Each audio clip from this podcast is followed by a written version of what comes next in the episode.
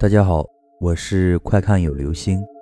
今天的故事叫做《开车路上的奇遇》。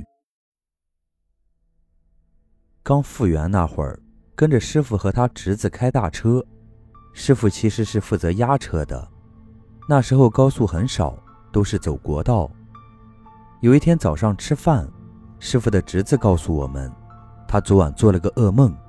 梦见把一个穿红衣服的小女孩压死了，梦得很真，把他吓醒了。师傅听了后说没事儿，最近路上注意点儿。于是启程继续往成都走。到了河南鹤壁，在国道上旁边的村子，师傅的侄子突然给我俩喊，他看见梦见的小女孩了，就在路边一户人家门口玩。师傅让把车停边上。让我陪他去那家人家里，就是那个小女孩的家，跟那个小女孩的爸爸妈妈说了这个事，然后就说把小女孩的红衣服给他，他处理。那家人同意了。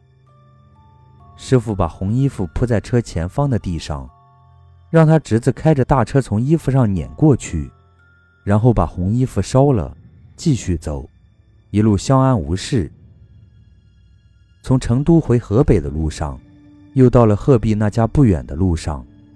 当时下午五点多，我睡着了。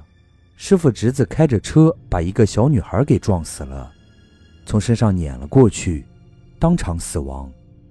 出事以后，大家赶紧下车看，是七天前要衣服的那家人的小女孩。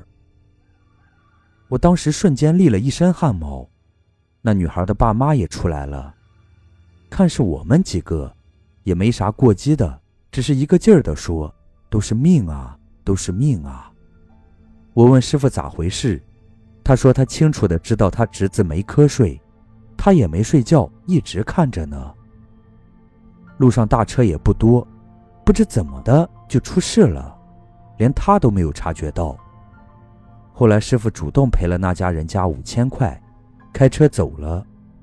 至今我想起来。都觉得很诡异。